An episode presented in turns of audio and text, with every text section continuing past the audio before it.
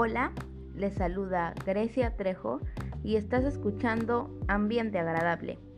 En esta oportunidad trataremos acerca de la contaminación del aire. Debemos entender, primero, que la contaminación del aire es una mezcla de partículas sólidas y de gases. Las emisiones de los automóviles, los compuestos químicos de la fábrica, la actividad humana, todo ello contribuye. Cuando el ozono forma la contaminación del aire, también se le denomina smog. Lamentablemente, estamos viviendo una situación muy difícil, ya que nos está afectando directamente en los últimos años. A causa de diversos factores, hemos visto cómo esta situación ha ido incrementándose.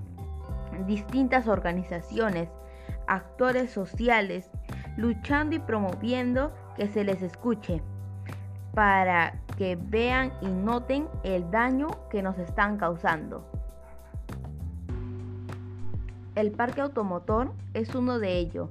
Las emisiones tóxicas de los motores de los automóviles o vehículos en general son perjudiciales.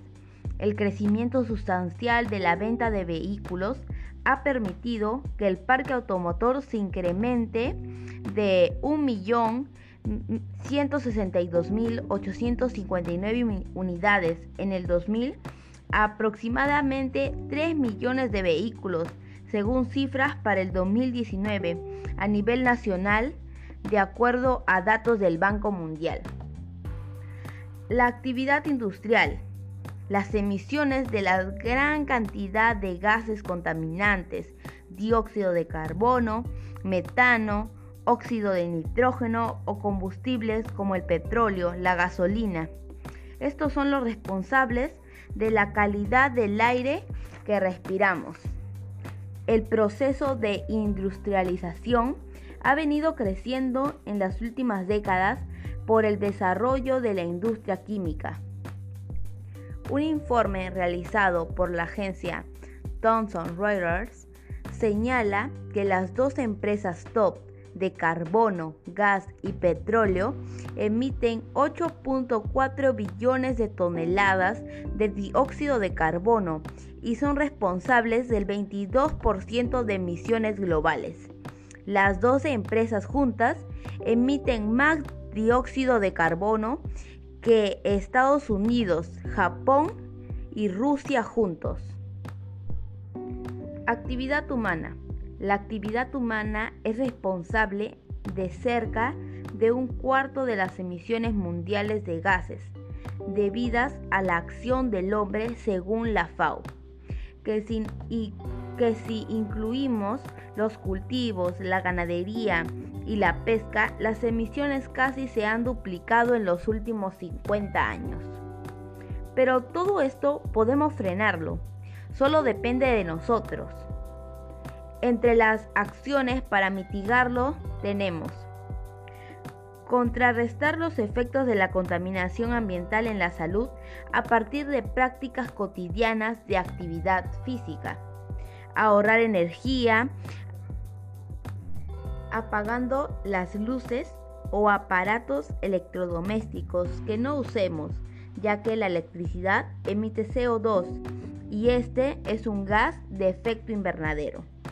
Disminuir el parque automotor o a combustión con las nuevas tecnologías y mejoras que presentan distintas opciones de vehículos, como los eléctricos, que también contaminan, pero no a gran magnitud como los vehículos a combustible, es una muy buena opción. Y por último, disminuir la gran cantidad de residuos sólidos que producimos en casa. Debemos aprender a reciclar porque ello nos va a ayudar en esta lucha contra la contaminación.